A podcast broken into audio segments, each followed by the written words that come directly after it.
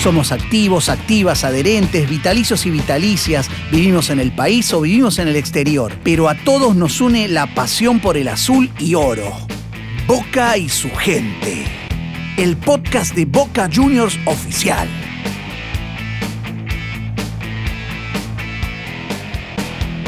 Pero ahora viene un tema que me interesa mucho. Vamos a ver cómo, hasta dónde, pero cuenten, tienen que contar la verdad. Conflictos, conflictos, sea de cábala o de partidos, con parejas.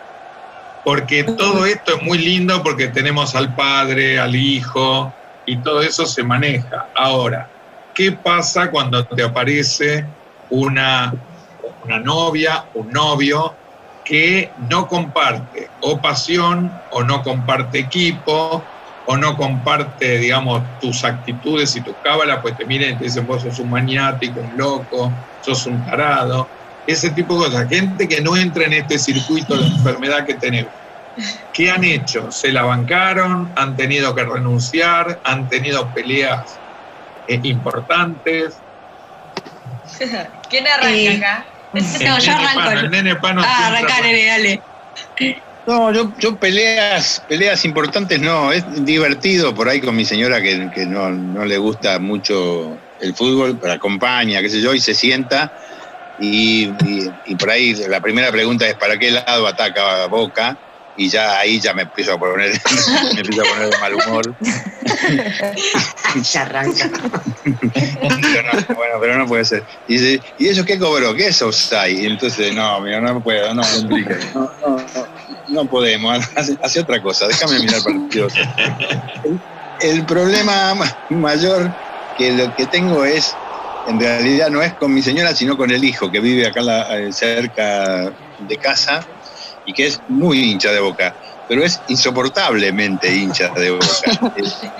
Eh, y entonces a veces vemos, ve los partidos conmigo y ella no quiere él más ver los partidos conmigo y yo tampoco mucho, porque el tipo es muy, muy hincha y se pone muy nervioso y, este, y está todo el tiempo puteando a los jugadores, a los contrarios, al referee.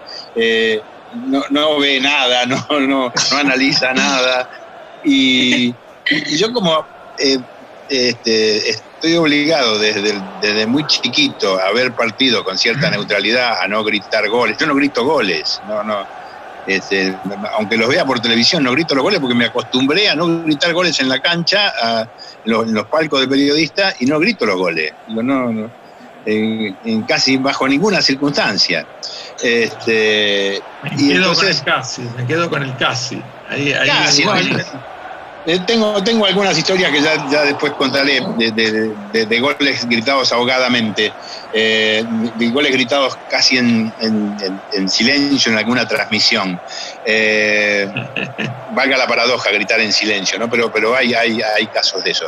Pero en general es así, los miro con cierta este, con cierto espíritu crítico. Digo, si Boca juega muy mal no me gusta. Eh, pero a este pibe no le importa si juega bien, mal, eh, regular. Digo, quiere que gane Boca y, sí, y no hay más nada que discutir. Este, y yo lo entiendo porque, bueno, es, eh, es el sentimiento puro de, de un hincha. Yo creo que, eh, obligado por las circunstancias, dejé de ser un hincha tan, tan puro.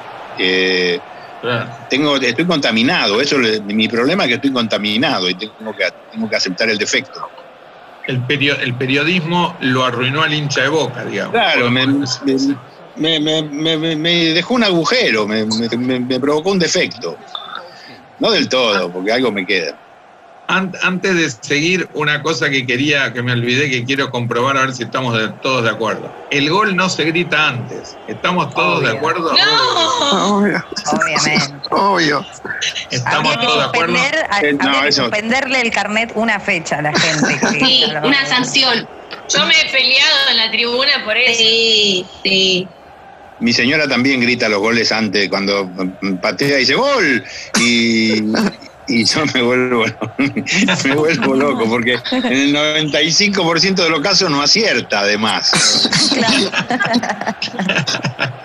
O capaz que lo ve con delay. Claro. En, en otra tele.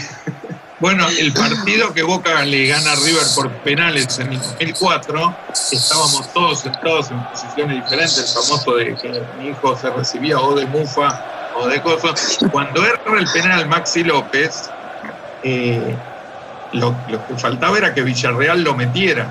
Entonces, alguno de los chicos chicos que andaban por ahí pregunta, este, ¿qué tiene que pasar ahora? Y la mamá de mis amigos, que se equivocó porque pensó que era River el que tenía que fallar, dice, ahora lo tiene que fallar.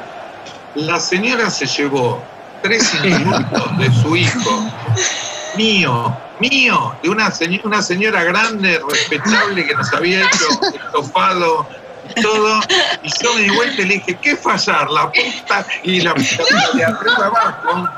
Todavía nos acordamos y yo cada vez que la veo le pido mil disculpas porque le explico lo que, lo que pasó. Ella me dice, no fue culpa mía, fue culpa mía. Y yo le digo, no, pero yo no te puedo insultar así.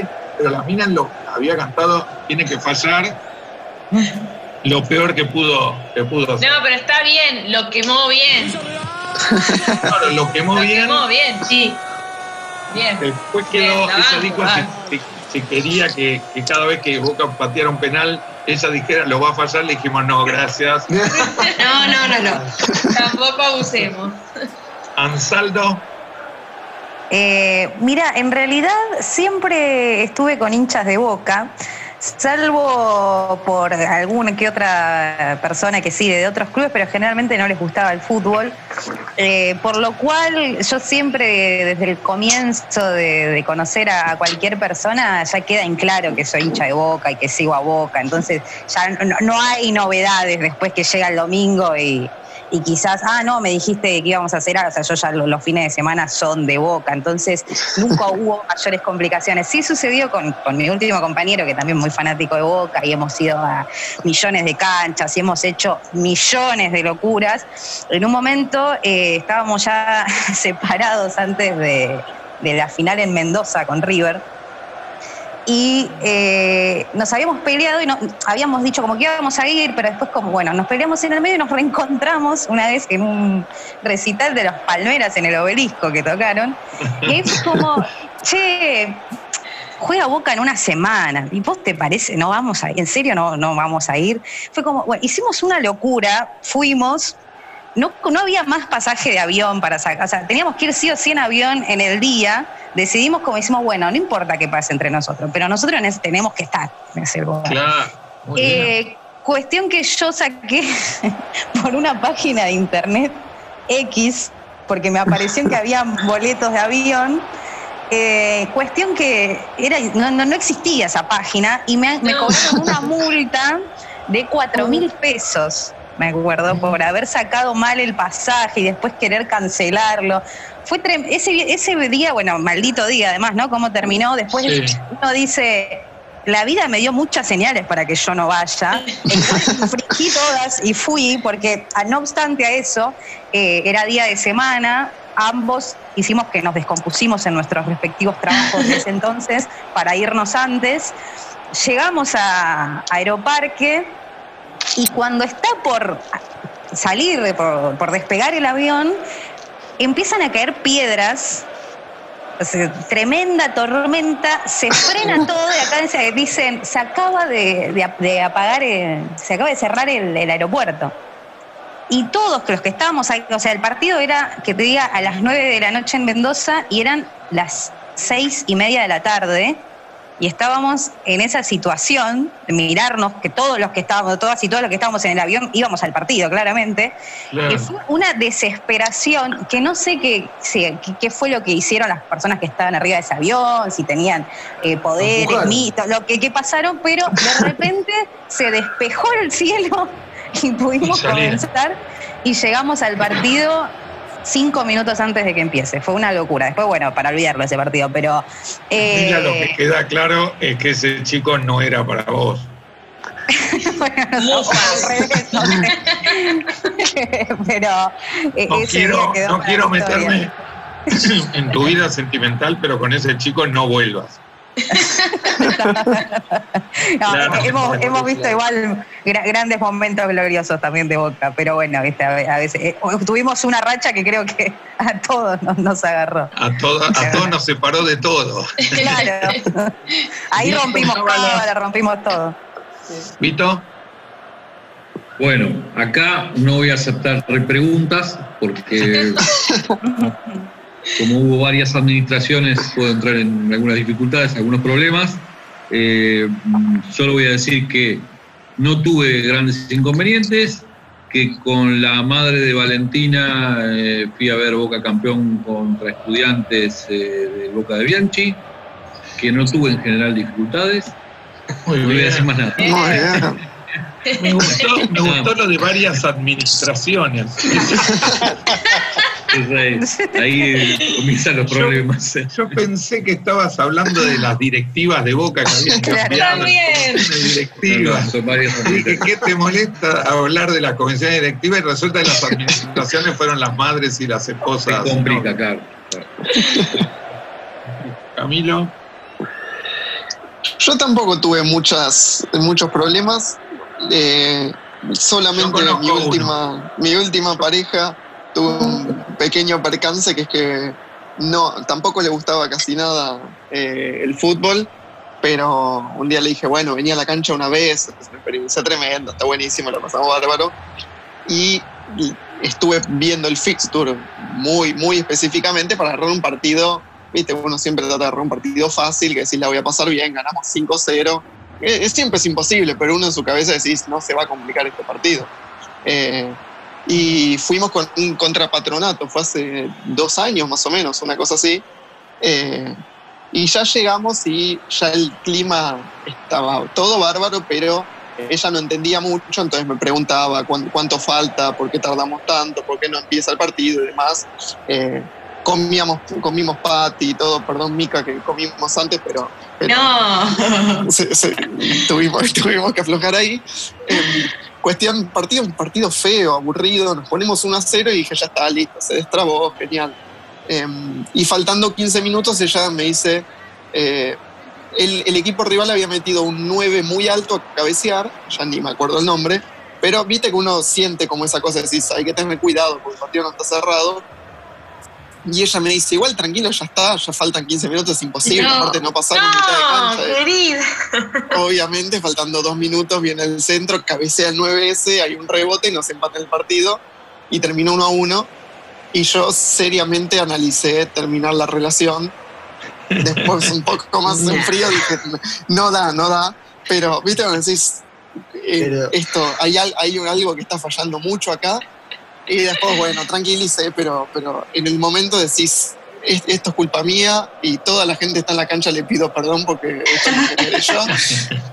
Eh, pero no, después de eso nada, después vino otro partido y, ganamos un partido importante, así que nada, ya, ya pasó, pero fue un momento difícil.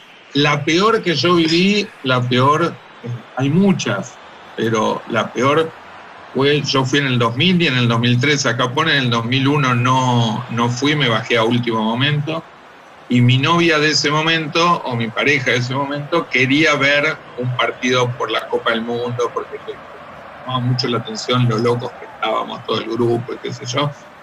Y en cuanto entramos a la casa de este chico, que, vive en etcétera, me vinieron a encarar varios diciéndome cómo traes a Karina, cómo la traes a ver el partido a las 7 de la mañana si ese partido se ve entre nosotros.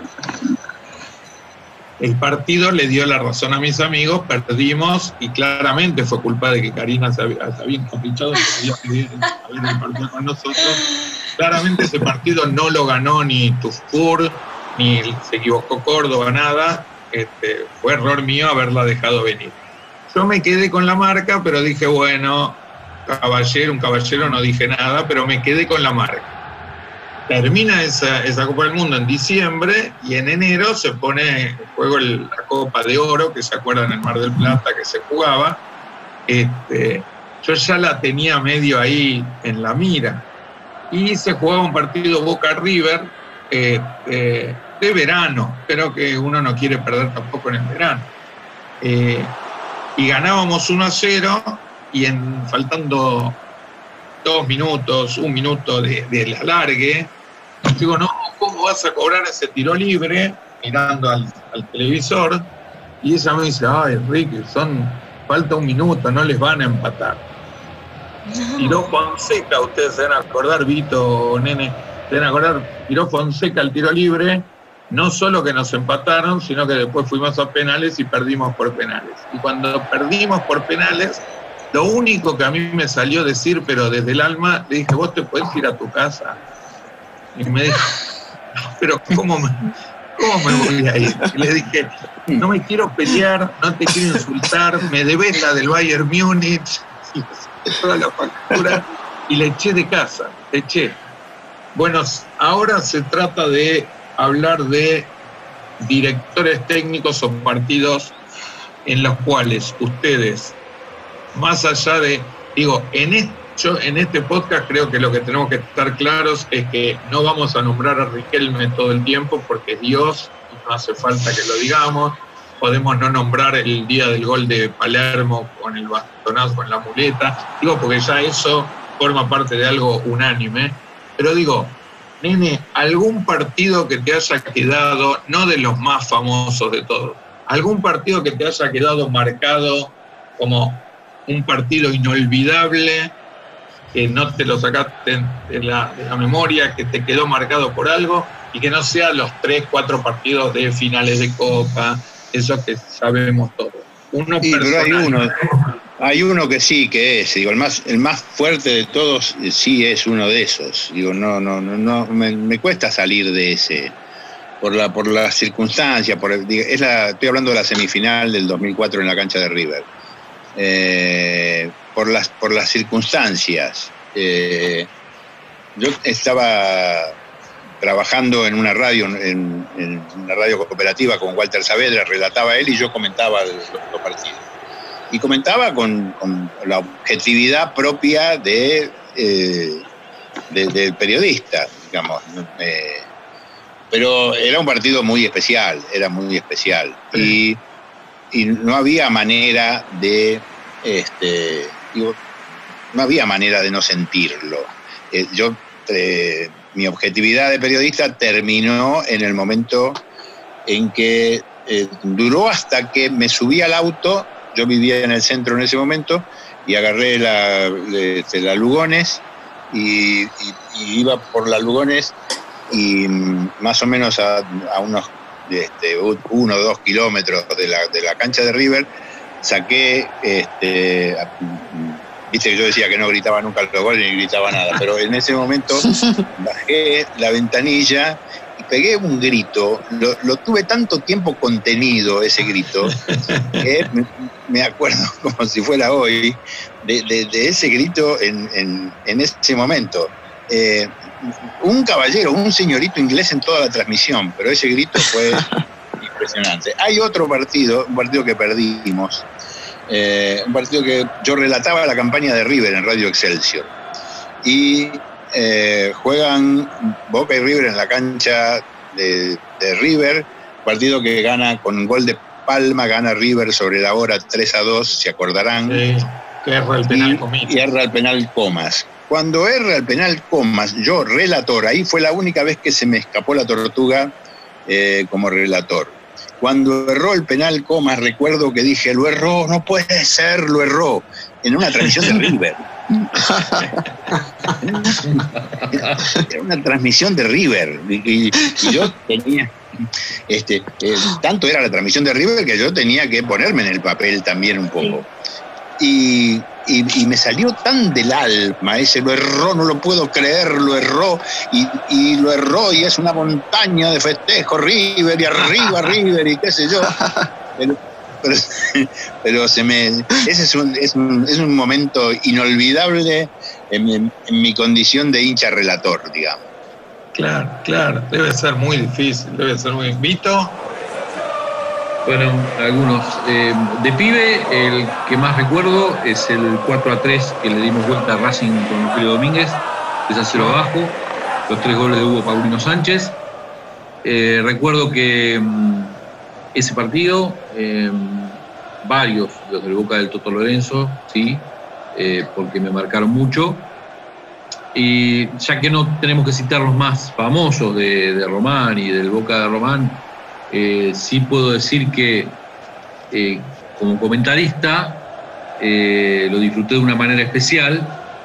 El gol de Román a Tigre en victoria sobre la hora, minuto Sí, 46. Javi García. Sí. ¿Por qué? Porque mm, vi en ese momento la cara de los dirigentes abajo mío, que en vez de Mm. festejar eh, tenían un rostro completamente diferente, ¿sí? Lo querían echar y lo echaron, de hecho, a Riquelme pocos días después, pocos Sí. meses después, son dos meses Sí. después, si no me equivoco, o menos, ¿sí? Eh, y mm, disfruté mucho ese gol porque además vi la cara de, de los dirigentes, eh, que no les gustó nada que Román hiciera ese gol de, de lejos, de afuera del área, un golazo impresionante. Un golazo. Sí, sí, ese, ese, y como también como comentarista eh, disfruté mucho el de Romana Corinthians, pero no en la copa que, que ganó Boca, sino la que salió subcampeón. Eh, no, perdón, en el Boca de Bianchi, el último Boca de Bianchi, el gol de Boca Corinthians, el que el tira desde afuera, tiro libre de Desde afuera. Sí. Hay un gol de esa, de esa, de esa época de la Copa que perdíamos, eh, no me acuerdo si era con Corinthians o con Fluminense, que habíamos ganado acá 1 a 0, perdíamos 1 a 0, íbamos a penales y en la última patea Rivero, pega en el palo, la pelota recorre la raya y no sabemos si es gol o no, que Klos lo grita y después dice no, y aparece Silva y mete el gol es un festejo increíble porque nos salvamos de ir a penales. No sé si se acuerdan. Sí. Sí, sí, sí. ¿Te acordás, Mica? Sí, sí, sí, me recuerdo. Me acuerdo que lo regrité, que salí al balcón y que mi primo es mi vecino y me dice, te escuché de acá, loca. Sí, sí, se regritó ese gol. Lo quiero escuchar a Damián contando este, esto, de- Sacando de los goles, sacando los goles obviamente más obvio, eh, recuerdo dos, obviamente en un caso de guerra River, Claro. contra grité, y el gol de Samuel en América. Contamos, allá en Empate, México. sí. Sí, el, el, el triunfo en Exactamente. Exactamente. El, sí, es, el, no, 3 a 1 era ahí. Perdíamos 3 a 0, íbamos Claro, a y el penales. gol de pero Samuel, claro, y el gol de Samuel. Ese- cuando hace el ese gol era. de Samuel con córner Este de también, ah, se lo recontra grité. Mal. Fueron los dos goles, digamos, sacando obviamente los obvios, ¿no? Porque si no voy al de Carlito en el Monumental, la Copa Libertadores, el de. Pero no, no, hacemos un show de Riquelme, si queremos. Por eso digamos, también, La por Copa 2007, yo creo que nunca, nunca hubo tantos goles tan gritados por el mismo jugador, digamos, que le debemos esa Copa a Riquelme. Román Bueno, dice eso que, él, que no fue su mejor año, él dice que el mejor año fue el 2001, pero yo como, como espectador nunca vi un jugador ganar una Copa como la ganó. No, la del Riquelme en 2007 la 2007. ganó de punta a punta. Bueno, Punta a punta. podría agregar, perdón, eh, podría agregar que algunos de los goles que más celebré fueron los que no pude ver. El día de la niebla, Oh, Sí. puta. el día del Pero 3 a sí que 0, me- estaba en la tercera bandeja. ¿sí? Sí. Y realmente nos guiábamos por lo que decía el relato y por lo que nos abrazábamos todos, pero realmente no se vieron los goles. La bandeja de arriba no se vieron directamente. Una última pregunta para por hoy y dejamos abierto, tenemos 20 temas más para tocar y tenemos algo que me va a gustar pelearme mucho. Yo seguramente me pelearé con, con el nene y con Vito y ustedes se pelearán entre ustedes porque vamos a tener que armar el equipo ideal de Boca. Y ahí hay un puesto para un jugador. Después si quieren les damos el changüí de, de armar el equipo 2, el equipo B. Pero hay que elegir.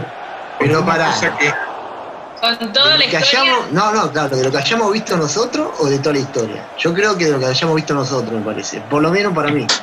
Para mí, entre ustedes tienen que elegir Lo que entre vimos nosotros. lo que vieron ustedes. Y Claro. nosotros vamos a agregar una parte didáctica de decir, no, ¿qué tal este en los 60 jugaba bárbaro?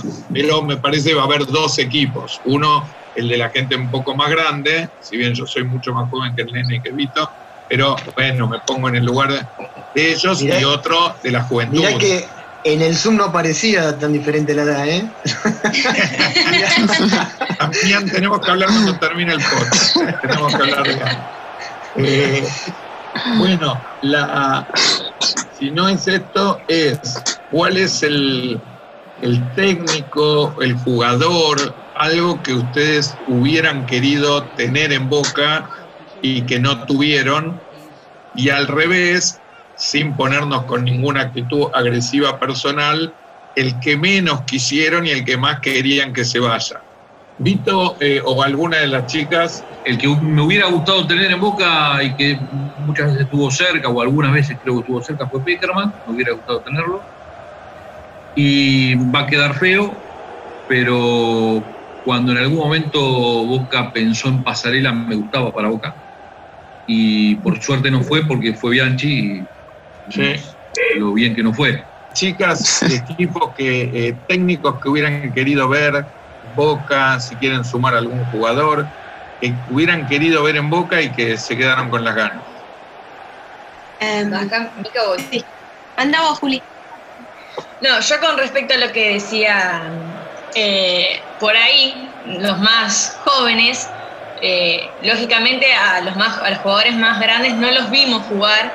Yo en, est- en esta etapa de cuarentena tuve la posibilidad de sacar al aire a todos estos históricos y por ahí estamos más acostumbrados a que Boca no, no tuvo tan lindo juego. Vos decís, no sé si jugó eh, tácticamente vistoso y siempre lo que ganó fue más porque siempre va para adelante. Eh, Bianchi, me hubiera gustado que la última etapa le haya ido mejor eh, por todo lo que nos dio y que por ahí eso me dolió.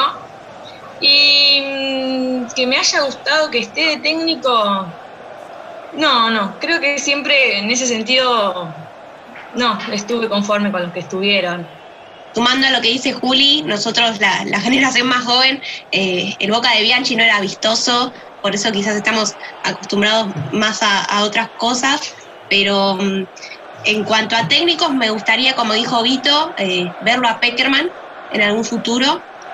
Y jugador que venga, viste, más un capricho mío, pero sé que es imposible porque juega en Europa y en el Real Madrid, que es James Rodríguez, que me encantó desde siempre, desde que estaba en Banfield, pero sé que es- traerlo implica muchísima plata y un contrato que no se podría bancar.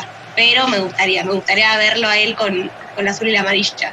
Nica, pero acá tengo una pregunta que no puedo evitar. ¿Vos te gusta James Rodríguez como jugador o te gusta James Rodríguez? Hablemos la verdad. Nica.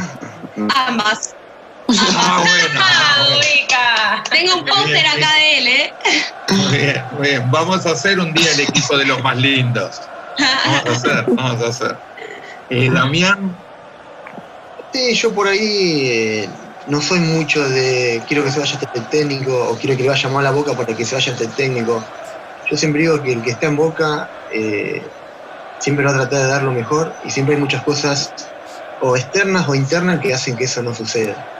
Pero yo soy muy respetuoso de la gente que, que va, digamos, que se hace cargo de, de un equipo o del jugador que llega a un equipo, porque si llegan, primero yo ya los respeto solamente por defender los colores que yo amo y calculo que siempre el que va va a tratar de dar lo mejor. Eh, por eso te digo, no, no, en ese sentido no, siempre el que está yo lo apoyo y si le va mal, bueno, mala suerte, vendrá otro. Va, pero es mi ¿alguno que pensamiento. hubieras querido ver en Boca?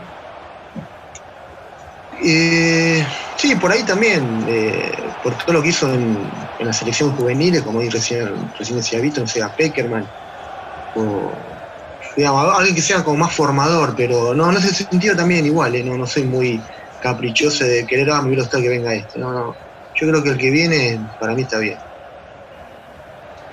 Cami, Eh, miren, yo me quedé pensando mientras hablaban ustedes, yo, una persona que en su momento quería que viniera a Boca, eh, y en veces nunca ni siquiera sonó, eh, fue Sabela, cuando estaba en Estudiantes, para mí armó un equipo que si bien quizás no jugaba muy lindo, pero se plantó y estuvo a un minuto y medio ganarle al, Barcelona. Eh, y después con lo que hizo en la selección y demás, para mí fue como un técnico que, demostró que, arma equipos para pelear y se planta bien. como técnico que yo hubiera querido ver en Boca y todavía guardo la esperanza de ver en Boca, yo creo que me gusta más como persona que como técnico, pero la mezcla de las dos cosas me la bancaría, yo creo que le haría muy bien a Boca Bielsa Me parece que hay cosas del estilo de Bielsa que a mí no me gustan.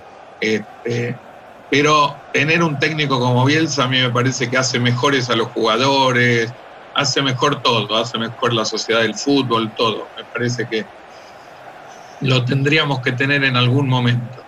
Pero bueno, les leo algunos temas que son el equipo ideal de Boca, el, eh, el jugador que hubieras apostado que iba a andar bárbaro y nunca terminó de explotar, eh, cuáles son los equipos que más, en qué orden los queremos menos de los grandes, River, San Lorenzo, Independiente, Huracán, qué equipo nos cae bien. Tenemos por lo menos otra hora para charlar, así que hoy nos vamos despidiendo y nos volvemos a juntar. Te esperamos en nuestro próximo encuentro. Y si sos socio y querés participar de estos podcasts, estate atento que pronto te vamos a contar cómo hacerlo. Porque somos activos, activas, adherentes, vitalicios y vitalicias. Vivimos en el país o vivimos en el exterior. Pero nos une la pasión por el azul y oro. Boca y su gente. El podcast de Boca Juniors oficial. Seguinos en las redes del club y en Spotify. Durante este podcast se escucharon los relatos de Mariano Clos, Walter Saavedra y Marcelo Araujo.